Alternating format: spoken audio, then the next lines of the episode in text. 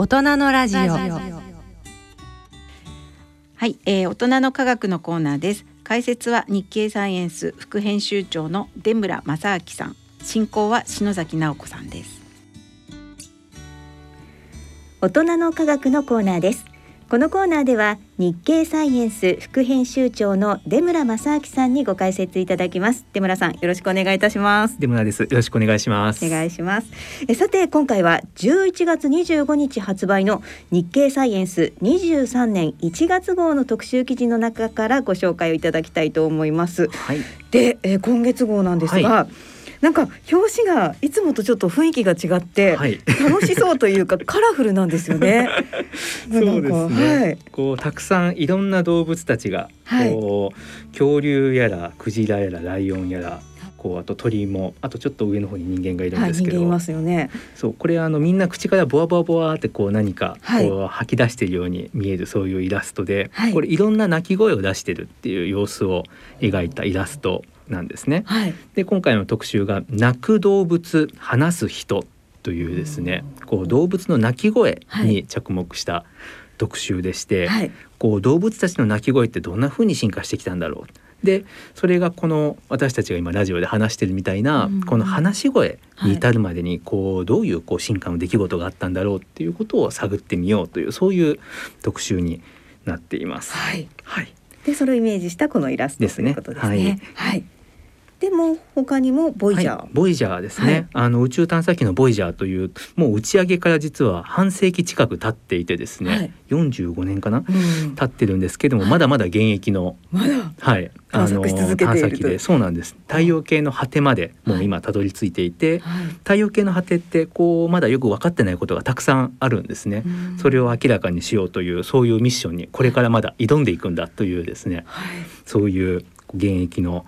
探査機ボイジャーの挑戦をこう紹介するというそういう特集もあのこの号に入ってます。はい。はい、もうどちらの特集も大変興味深いんですけれども、えっ、ー、と今回はですねその中でも出村さんご自身が執筆された、はい、えー、その特集記事。泣く動物話す人こちらの方を中心にお話を伺っていきたいと思います。はい、で、えー、先ほども少しお話しいただきましたが内容としてはどんなおお話なんでしょうか？そもそも今回動物たちの鳴き声の進化ということで、はい、こうまあざっくりこう辿っていくとですね、うん、こういつ頃からじゃあその地球上で動物たちが鳴き声を上げ始めたんだろうということを、はい、それを辿っていくと、はい、大体それがですね、はい、2億5千万年前。万年前。もう想像もつかないぐらい、はい、前ですけど、はい、その時期にまあ昆虫が鳴き始めたであろうということが今言われていて、はい、でまあそこからこういろんな動物たちの鳴き声があって、でまあその人の進化史、まあ、700万年のですね進化史のその中のどこかで人はその鳴き声から今こうやって話しているようなこの話し声にまあ変わっていったというか話し声を出せるようになった。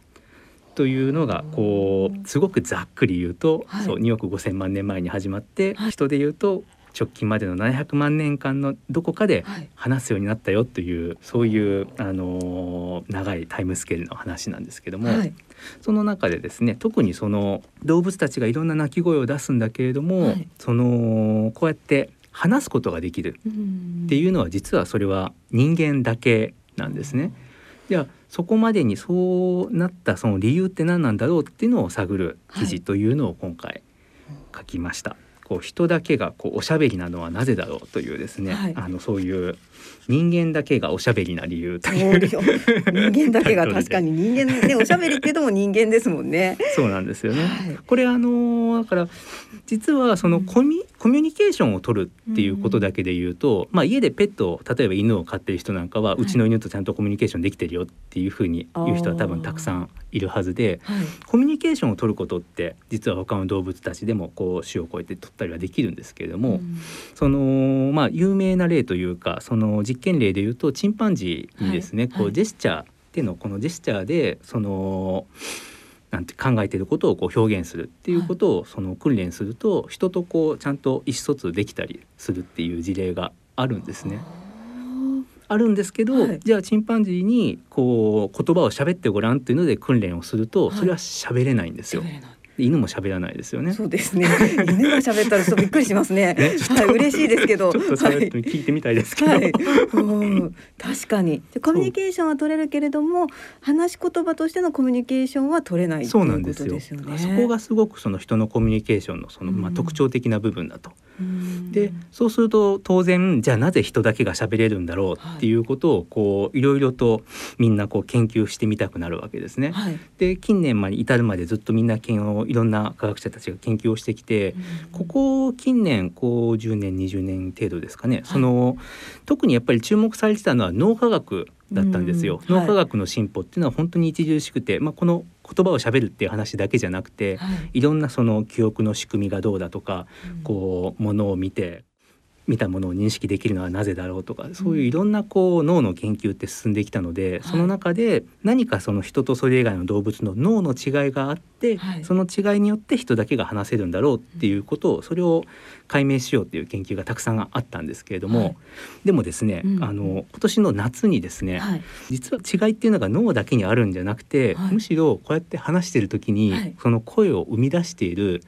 喉とか、はい、まあ、あと口の方とかこっちのその発声器官ですね、の方に何か違いがあるんじゃないかっていうことをですね示すあのちょっと異色の研究がサイエンス誌に発表されたんですね。はい、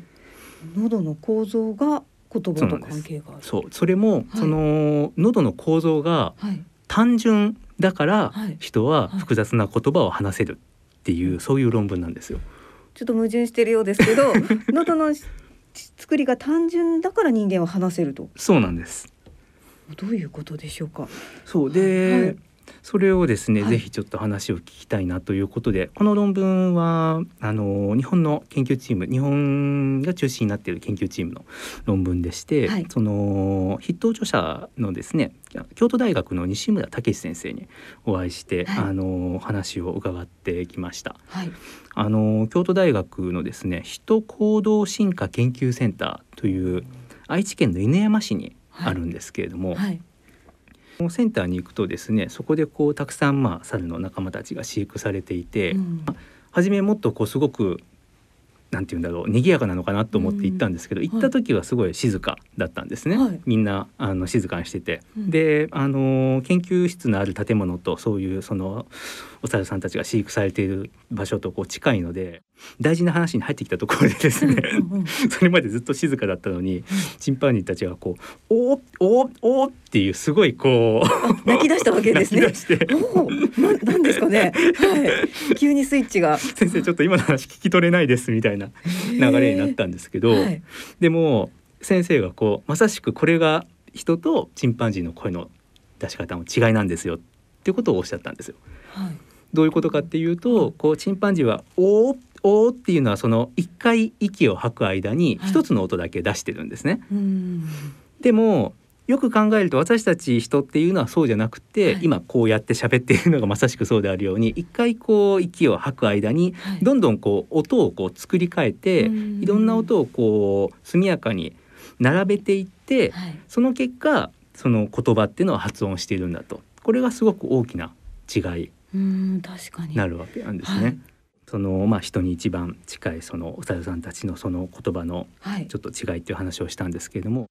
さらにちょっとこれにそれに加えて先にちょっとお話をしたいのが、はい、そのじゃあこの言葉の音声ってどんな風に生まれてるんだろうっていう、はい、どういう仕組みで生まれてるんだろうっていう話で、うんうん、実はその2つの工程を経て私たちのこの今喋ってる言葉って生まれるんですね。はい、二つの二つの工程、はい、まああの全く意識はしてないんですけれども、二、はい、つの工程に分かれていて、うんうん、こうまずはあの喉をこう触ってもらうと、はい、こう喉仏ちょっとこう突き出てる部分がありますよね。うんうん、この喉仏のあたりにこの内部にですね口頭という部位があります。はい、でその中にこうちょうど管の中に張り出したこうひだ状の構造がありまして、はい、これを声帯というふうに言います。はい、あの声の帯と書いて声帯ですね。はい、でこの声帯というのが何をしてるかっていうと、うん、肺からこう空気をこう吐き出す時に空気がそこを通ると、はい、ブルブルブルブルブルとこう声帯が振動して音が出るんですね。うんうんうん。でこれが第一段階です。はい、でここで音が出るんだけどこの音っていうのは本当に全くこんな話し声じゃなくて、はい、ブーっていう。わかります。なんかちょっとあのなんかハミングみたいなそういう感じですね。なんかあの、はい、スマホであのバイブレーションを設定して、はい、あの朝目覚ましで鳴るような、はい、あのブーって音だけなんですね、うん、この声帯が震えてる時って。でその段階ではまだこういう話し声って全くできなくて、うんうん、そのこの喉仏のところでその喉仏の奥のですね、はい、中のその声帯が震えて音ができるとその音がその後でこうさらに喉の上の部分と口の中の空間を伝ってこう唇から外に出るわけなんですけど、うん、そこまでのその喉や口の中の空間って、はい、こう舌をこうベロベロこう口の中で回したりすると分かると思うんですけど、すごいデコボコしてる。確かにですね。凹凸がありますよね。だけ一つとっても、はい、喉の形もそうです。はい、もう何より途中で曲がってますしね。はい、で、そうするとそういうその凸凹があるとですね、一部のその下の声帯からこう振動音が上がってきた時のその振動音っていろんな周波数の音が含まれてるんですけど、はい、その中から一部の音だけが共鳴を起こして増幅されるんですね。でだから音源にまあフィルターをかけるようなイメージ、はい、一部の音だけがそれで取り出される。何個も取り出されるんですけれども、うん、この特定の音の周波数この周波数のことをまあフォルマントっていうふうに言います。ちょっとだんだんややこしくなってきましたけど、はい、はい、まあとりあえず 取り出されると。取り出されると、はい、で低い側から見て1番目と2番目のフォルマントの周波数その取り出されて共鳴を起こして増幅された音の周波数のこの1番目と2番目の周波数の組み合わせによって、はい、あいうえおっていうこの母音が決まるんですね。こんなことを言われてもい。やいやそんなこと意識したことないよって思うんですけど、はい、思うんだけど私たち耳で聞いて増幅されているその音の周波数を弾き出してあこの周波数の組み合わせだから「あ」だねとか「い」だねっていうことを判定してるんですね、はい、だからこうやって話ができると。すんごいだから高度なことを実はやってるというわけなんです。で、はい、こういうそのことをですね、はい、そのやってるっていうことは、まあ、耳もともちろん高度なんですけど、うん、その喉もそうだしあと口の中のその下の動かし方とかも、はい、その少しずつこう変えていくっていうこう緻密な制御っていうことをやってるわけなんですね。うん。はい、じゃあそのために、喉や口に何が必要だろうっていう話なんです。うんうんはい、喉や口にまず当たり前なのは、はい、そうやってその下の形をこう制御しなきゃいけないんだから、うんうん、そこをその繊細に制御できるような神経が必要だよねっていうのは、はい、まあこれはすぐ出てくる答えなんですけど実はもう一つ必要なものがあって、もともとその声帯が振動して出てくるこの音ですね、ブーっていう。この音がめっちゃくちゃ安定してないといけないんですね。お不安定だと。そうこれが元のさっき言ったブーって音が、はい、ウォーウォーウォーウォーウォーウォーっていうような例えばですけど、はいはい、すごく触れているような不安定な音であれば、はい、こう下を下の形とかあとこうまあその喉の方もそうですけども、うんうん、制御しても毎回別の音が出ちゃいますよね。なるほど。思った音が出せないっていうことです、ね、さっきのその第一フォルマントと第二フォルマントっていうそのすごくこの厳密なその母音を決めるような周波数って、はい、この母音を決めるのはここからここまでの周波数だよって決まってるのにもともとの音源がそんなうん。あのー、不安定だと。音程不安定だと、はいそれを制御できなくなってしまうのでそうすると毎回別の音が出てしまうんだったらそれは信号にならないですよね。はい、ならないです毎回同じその下の形同じ制御の仕方で全く同じ音が出るから、初めてそれが言葉のこの音声の信号として意味を持つ。うん、そのためには、はい、その声帯の音がすごく安定してなきゃいけない。うんっていう話になります。はい、でここでようやく初めてさっきの喉の構造が単純って話が出てくるんですけれども、はい。はい、西村先生たちがですね、今回その猿の生態をこうよくお猿さんたちの生態をよく調べてみるとですね、こう実は他の猿たちはですね、うん、そのさっきこんなひだ状のものがついてますよといった生態の上に、さらに生帯膜っていう膜がこうビロビロっとしたものが上にさらについてい。ることが分かったんですね。はい、でそれは他のお猿さんたちはみんな持ってるのに、はい、人にはなかったんですよ。人はないんですね。はい。これが初めて分かったんですね。はい、みんなその生体膜ってものが一部のお猿さんにあるらしいよっていうことはみんなあの以前から分かってたんですけども、うんうん、なんか生体の横にちょこっとついてるおまけみたいなもんでしょっていうふうに思ってみんなあまりそこを研究してなかったから、はい、それがその人とそれ以外のお猿さんを隔てるすごく大事な違いだっていうことが誰も気づいてなかった。でもそれに今回のその研究でそこ違うやんっていうことに気づかれて、はい、でさらにじゃあ気になるのがじゃあその生体膜って何やってるんだろうっていうことを調べてみると、はい、お猿さんたちが声を出す時っていうのは、はい、そのいろんなパターンがある。声帯が震えて音が出てる場合もあれば、その声帯の上についてる膜、声帯膜が震えて音を出していることもあると。一緒に声帯と一緒に震えてることもある。いろんな場合があるんですね。っていうことはこれは不安定なんですよ。確かにどこが震えるかその時によって違うわけですもんね。で声帯膜って声帯の上についているので、はい、その声帯が震える時にその上の声帯膜はもっと不思議な動き方をするわけですね。うん、もうだから予測不可能な動きをするわけです。そうするとすごいその安定とは程遠い音源になってしまうこの震えた振動音が。なるほど。だから動物たちは不安定なわけですね。不安定な音なんですね。その声帯から出てくる音が。はい、でも人はその声帯膜ってものを失っていて、はい、失ったがゆえに、はい、その震える場所がその声帯の一箇所しかないので、綺麗な安定した音が振動音が出ると。出ると。ブーっていう安定した音が出るんですね。だから人間は言葉を話すことができる。そう言葉を話すそう一番初めのその大事なその素地をそれでこう得たということなんですよね。なるほどでそれだけではないわけですよね。話す必要があるかどうかっていうのはまたそことは別な問題なんですよね。うそうです、うん、その辺はどうなんでしょうか？そうなんですよね。はい、その話す必要っていうことはなんて言うんでしょう。今話してきたことっていうのは、はい、その話すためのその条件が整ったっていう状態ですよね。はいはい、それをじゃあそこから話すようなその能力を得ていく何かモチベーションとなるような何か出来事が多分きっとあったはずで、うん、じゃあそれは何なんだろうっていうと、はい、これは今その西村先生たちのそのご研究っていうのはその猿たちの喉の形に着目してるわけですね、はい、でも今度はどうやって発話能力が発達したかっていう話だから、行動に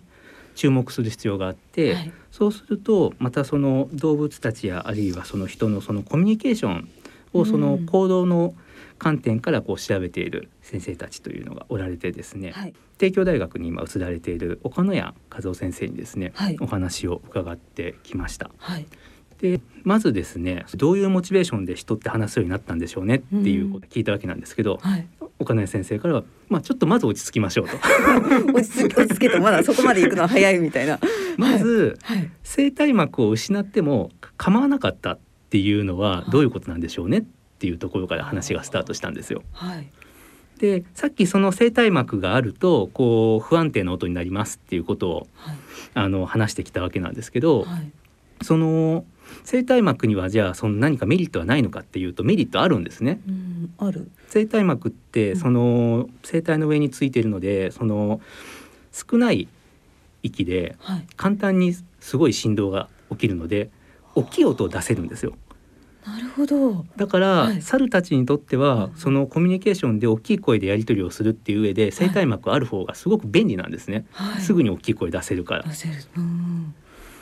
でも、うんうん、人間は声帯膜を失って、はい、あの猿たちほど大きな声を出せなくなってしまった、はい、でも構わなくそれでも構わなかったから今私たち声帯膜をずっと失ったままなんですよね。はい、でそこのお話から整理してみましょうというのが岡根先生のお話で、うんうん、その大きな声っていうのはその遠くにいる仲間に呼びかけるとか、あるいはその遠くから来た敵に対して、はい、自分たちを襲う敵に対して声で威嚇をする。そういう必要がある時に大きな声ってなくちゃいけないですよね。と。はい、じゃあ裏を返せば声帯膜を失っても構わなかった人というのは、はい、そういう必要性っていうのがなくなっていたと。大きな声で遠くに呼びかける必要や、敵に対してこう威嚇をするような必要っていうのがきっとなくなっていたんだろうと。うんそれはそのなぜかというと、はい、その人が集団で暮らすようになって相手がすぐそばにいるということ。あとそのいろんな道具を使うっていうことによってそのまあ音を鳴らすにしてもまあ太鼓を叩く太鼓みたいに何かものを使って音を出すとか、はい、そういう他の方法を使って音を出したり威嚇をしたりっていうことでその敵に対してこう威嚇をするっていうことができるようになったと。大きな声っていうもののその代わりを見つけていたってことですよね。はいそういう状態になっていたから、はい、まずその大きな声を出さなくても別に構わないっていう状況になっていたんだろうと。うん、でそれでその上で、じゃあなぜその発話言葉が話す能力がこう向上したんだろうっていうことを考えた時に、はい、キーワードは赤ちゃんなんじゃないかっていう話なんですね。はい、赤ん坊が鳴き声を出す、うんはい、そのそこが多分鍵になっていて、うんうん、その人の赤ん坊というのは他のその霊長類の、はい、まあ、お猿さんたちと比べると非常にまあ力が弱い。で例えばチンパンジーなんかだとその赤ちゃんがこうやってこうお母さんにしがみついて一緒に移動するんですけど、はい、まあそういうことはないですよね。ないです、ね、自分でしがみついてくれたら楽ですけど。そうですよね。そんなことはなくてないですね。じゃないですか。はいはい。非常にだから自分では力は持っていないのが人の赤ん坊だと。はい、そうすると親の注意を引く必要があるわけですね。そうするとそこで鳴き声を出す必要が出てくる。でしかもいろんなタイプのその鳴き声を出せた方が、はい、親とそのコミュニケーションが取れるわけですよね、うん、生まれてきてすぐの状態で。はい、でそこがそのいろいろな声を出すっていうその、まあ、必要性をこう生んだんじゃないかと。それが一番初めのきっかけになっていて、はい、いろんなふうにこう発声器官こう喉と口を動かしながらいろんなタイプの声を出してでそれに対してそのまあ親がこう抱き上げてくれたりこうご飯をくれたりっていうようなそういう対応関係っていうのをそのあこう泣いたらこういうふうにしてくれるんだなっていうようなことをこう対応関係を学んでいくっていう学習というのがこうやって言葉を話す能力を学ぶようになっていた一番その最初にあった出来事なんじゃないかっていうそういうお話を聞いてですね、はい。はいなるほど。じゃあ言葉のきっかけは赤ちゃんの泣き声から来ているんじゃないかっていう。っていうまあ仮説というかあるわけですよね。はい、はい。でまあ人だけが言葉をしゃべるということなんですけれども、まあ、最後にですねちょっと一個だけ私が気になるんですけれども、はい、よくオウム返しとかって鳥って人の言葉を真似したりしますよね。あれっていうのは、はい、あの人じゃないじゃないですか鳥ですよね。鳥も今回の記事のタイトルがはいちょっと危ういんじゃないかって思うんですけど。はい。鳥もおしゃべりじゃないかっていうことですね。はい、はいなるほど。うん、あのー、おっしゃる通りでした、はい、そうなんですよね。うん、その人のこのおしゃべりするっていう動作って真似できる動物ほとんどいないんですけども、はい、あのインコとかオウムとかは例外です。そうですね。歌歌ったりしてます。そうです。はい、あの飼い主の言葉とか普通に真似たりとかっていうのができるんですけども、はい、彼らっていうのはですね、はい、その気管の奥にその鳴く管鳴き声の管って書いて鳴管っていうですね、発声器官があってですね、でしかもそのくちばしとか舌の運動をすごくこう細かくあの精密に制御できるっていうことで、はい、あのかなり人と近いようなそういう発生器官っていうのをこう機能的にですね、はい、持ってるんですね。はい、でそれがあの彼らがそうやっておしゃべりを真似れる理由の一つ目で、うんうん、もう一個実は大事な点があって、そのまあオウムとかインコはそうやって話しかけた言葉を学ぶんですけど、はい、じゃああの鶏が人の言葉をこう、コケコッコーの代わりに「おはようございます」って鳴く例があるかっていうとそれはないんですね。鶏は真似はできないんですよ。はい、で何が言いたいかっていうと、うん、その新しく聞いた音を真似て声を出すっていう能力を持ってないと、はい、あのー聞いた、はい、その人の言葉をそのおしゃべりするっていうことはまあできないわけですね。はい、そういうことができる鳥っていうのは、まあ、オウムですとかあと、スズメの仲間あとハチドリの仲間と一部の鳥に限られてるっていうことが分かってます。なるほど。だからまあ話せる鳥もいるというか、そういうことになるわけですよね。その聖地にその発生の発生期間を制御できて、はい、しかも聞いた音を真似て、はい、そのその通りの音をこう作り出そうとするっていうそういう学習能力が備わっているとそうやって話す、まあ、真似ができる。とかオウムのああいう真似っていうのはできるわけなんですね。ちょっとこれはだから例外なんだけれども、はい、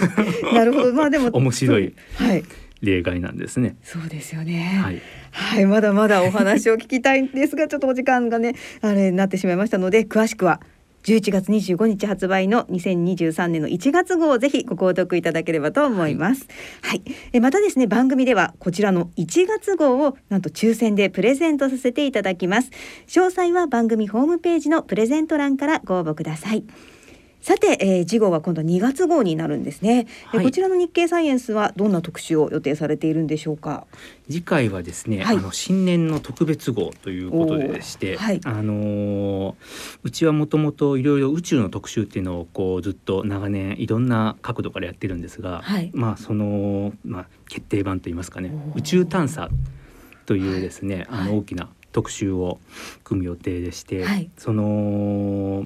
今月面探査っていうのが実はすごく熱いんですね。はい、でこの月面探査の現在というのをこうそこにスポットを当てるのと、はい、で大特集なのでそれだけではなくてもう一つ、はい、ジェームス・ウェッブって聞かれたことありますか？ジェームス・ウェッブっていうその、まあ、ハッブルの後継機ですごくあの高精細にこう宇宙の写真を撮れる、まあ、望遠鏡なんですね。はい。はい、で綺麗な写真がですねい。ろいろ多分ジェームス・ウェッブでこう調べると、あの検索しても出てくると思うんですけども、はい、たただ綺麗な写真が撮れるっていうだけじゃなくて今そのジェームス・ウェッブの観測結果からあれ？これ宇宙論これまでの宇宙の理論がちょっと変わるんじゃないのっていうようなことがこう言われ始めていて、はい、で今その綺麗な写真だけじゃなくてジェームス・ウェッブによって宇宙の何が見えようとしているのかっていうことをですね、はい、あの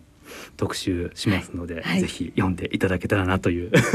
はい。もうなんか今からワクワクしますけれどもね。はい、えー、次号2023年2月号は12月23日の発売となります。ぜひ皆さんぜひねご購読いただければと思います。はい、はい、えー、出村さん本日もありがとうございました。ありがとうございました。